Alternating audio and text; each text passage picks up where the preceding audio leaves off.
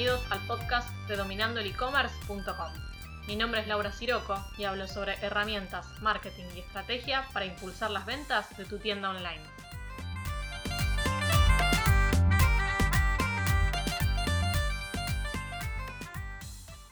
En este episodio vamos a hablar de cuentas publicitarias inhabilitadas.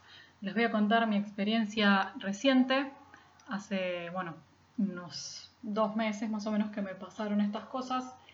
Justamente coincidía con la época de elecciones en Estados Unidos y eh, por lo que sé a mucha gente le estaba pasando, tal vez ahora ya no sea tan frecuente, pero bueno, estaban inhabilitando muchas cuentas sin justificativos. Esto es, no sé si es un error del algoritmo de Facebook o qué, pero parece que ante la más mínima sospecha de actividad irregular, directamente cancelaban o inhabilitaban las cuentas publicitarias e incluso las cuentas personales. Entonces, bueno, los dos casos son estos dos, que te inhabiliten una cuenta publicitaria o que te inhabiliten tu cuenta personal para publicitar y para usar las cuentas publicitarias. A mí me pasaron las dos cosas. Bueno, empecemos por el primer caso, que es el de la inhabilitación de la cuenta publicitaria, qué es lo que pasó y cómo lo solucioné. Un día, en una cuenta que estaba funcionando bastante bien, tenía muy buenos resultados, de repente veo que me aparece un cartel rojo gigante diciendo que la cuenta publicitaria había sido inhabilitada por infringir las normas, ¿no? las, las políticas de Facebook. Nunca te dicen ni qué infringiste, ni cómo, ni si fue un anuncio, qué es lo que hiciste. Simplemente te dice que se ha inhabilitado tu cuenta y que no podés hacer, no puedes pautar más con esa cuenta publicitaria. Bueno, ¿qué se puede hacer en ese caso? Apelar.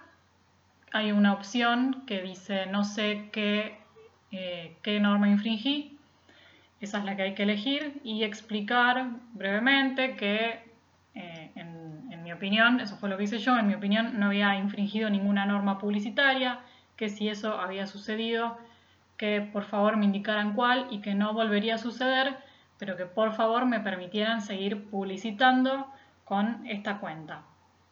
Eso fue lo que hice, envié la solicitud y luego en paralelo también me contacté con el chat de Facebook, que en este caso no es de ninguna ayuda, porque lo único que te dicen es que ellos no se encargan de eso, que hay que esperar que el sector correspondiente revise la solicitud.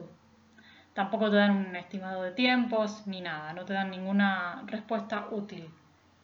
Así que bueno, yo tenía una cuenta publicitaria inhabilitada y no sabía con certeza qué iba a pasar, si me la iban a, si iban a rever esa decisión, si me la iban a cancelar permanentemente, no sabía qué iba a pasar. Así que la decisión que tomé en ese caso fue la de crear un nuevo administrador comercial, crear una nueva cuenta publicitaria y linkear los activos. En realidad, linkear la fanpage y el Instagram a la nueva al nuevo administrador comercial. No los, no los migré, simplemente dejé que se pudiera trabajar sobre esos activos.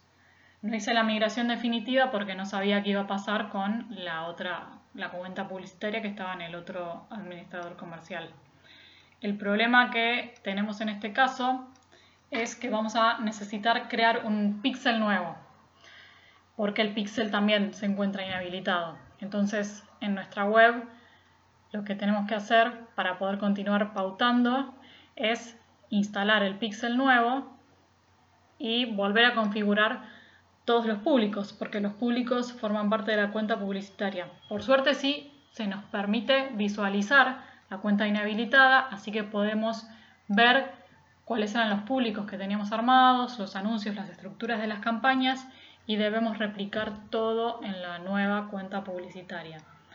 Pero el tema con el pixel es que vamos a perder el historial. Es decir, arrancamos con un pixel de cero. Si nosotros estábamos usando públicos basados en el pixel para remarketing o para crear públicos similares, eso lo vamos a tener que empezar a construir de cero.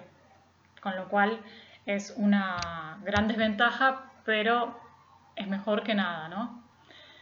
Bueno, hice esto, comencé a pautar nuevamente con la nueva cuenta publicitaria y después de un mes recibí la notificación de que habían revisado la cuenta y de que había sido un error. Simplemente te contestan eso, fue un error, te pedimos disculpas, volvés a tener la cuenta activa y se reactiva al momento, o sea, se reactiva todo como estaba, así que automáticamente los anuncios empiezan a correr de nuevo. Por eso tenemos que estar atentos de cuando revisan la solicitud, porque vamos a tener eh, un gasto duplicado, ¿no? Porque en el momento en que inhabilitan la cuenta ni siquiera podemos pausar para asegurarnos, de no estar gastando de más.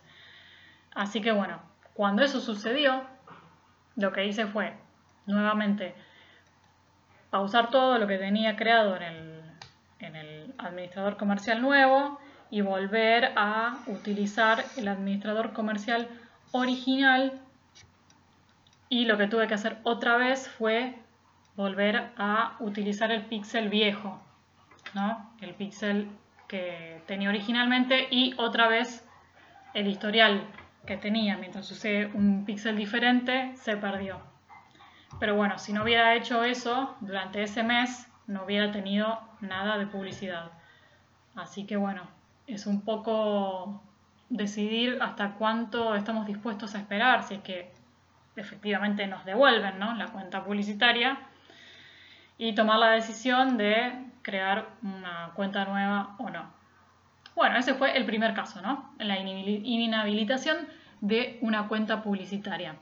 En el segundo caso, me inhabilitaron mi cuenta personal para pautar en cualquier cuenta publicitaria de cualquier cliente. ¿No? En este caso, o sea, mi perfil Laura Siroco no podía hacer absolutamente nada en ninguna cuenta publicitaria, ni siquiera pausar los anuncios en, curso. Por suerte, yo no era la única persona que estaba en las cuentas publicitarias, porque si no hubiera sido realmente un desastre. Si yo no puedo usar mi perfil para pausar, para editar, para modificar nada, las cuentas quedan corriendo en el momento, o sea, con el gasto y con toda la configuración al momento en que me inhabilitaron. Otra vez, la única información que recibí fue que había infringido las normas publicitarias. Así que, de la misma manera, apelé y tuve que esperar a que revisen mi caso y que me digan otra vez que se había tratado de un error. Bueno, ¿qué hice en este caso? En este caso, yo tenía otras personas que también estaban conmigo dentro de las cuentas publicitarias. Así que utilicé una cuenta de Facebook alternativa, ¿no? Facebook trucho, digamos, para poder seguir trabajando en esas cuentas. Así que la moraleja en este caso es que nunca seas la única persona que tiene acceso a los activos de un administrador comercial. Siempre asegúrate de tener una cuenta de Facebook alternativa que puedas usar o de que tengas otras personas que tengan acceso a esa cuenta para poder hacer los cambios que sean necesarios y en el caso de que llegue ese momento de que no puedas usar tu cuenta, si decidís crear una cuenta alternativa que te den acceso a, todos los activos de un administrador comercial. Porque si no, puede ser una catástrofe. Como te digo, no podía ni siquiera pausar las campañas que estaban en marcha. Así que sería terrible que, te pase. Y en este caso también tardaron dos o tres semanas en responderme que se habían inhabilitado por un error y que, bueno, me devolvían mi cuenta, el permiso de mi cuenta personal para pautar.